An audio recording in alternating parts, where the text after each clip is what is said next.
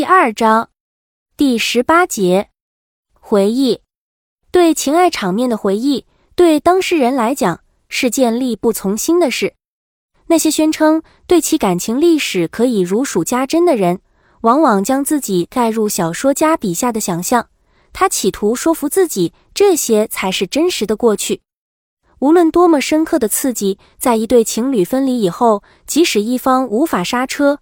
仍然纵容自己在往日的轨道上继续滑行，但其对过去的回忆并不真实，而是加了一些渲染。所有的过程被其个人化了，有些可能毫无新奇的场面被当事人注入了一种十分特殊的个人感情，堆积起来成为了一个难以舒缓的情节。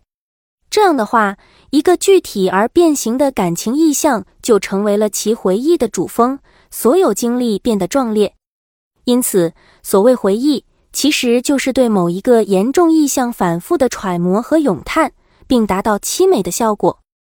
当事人在无数次登临疯癫的回忆中，就像一个局外人一样，在考察两个情人的历史。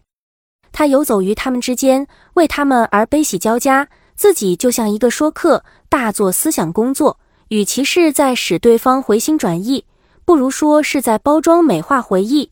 进而心平气和地接受现实的安排。回忆中，把正常的认识和分手视为坎坷曲折的命运捉弄。在这个问题上，当事人都有夸大自己不幸的倾向，总认为自己才是受苦受难的典型。因此，过多的回忆是没有意义的。尽管回忆是造就诗人的必经之路，是诗人展示比常人更完美的折磨自己的手段。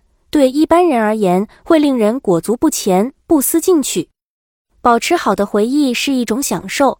如果想要忘掉一个人，就去想想他的坏处，这样想来也就没有什么值得留恋了。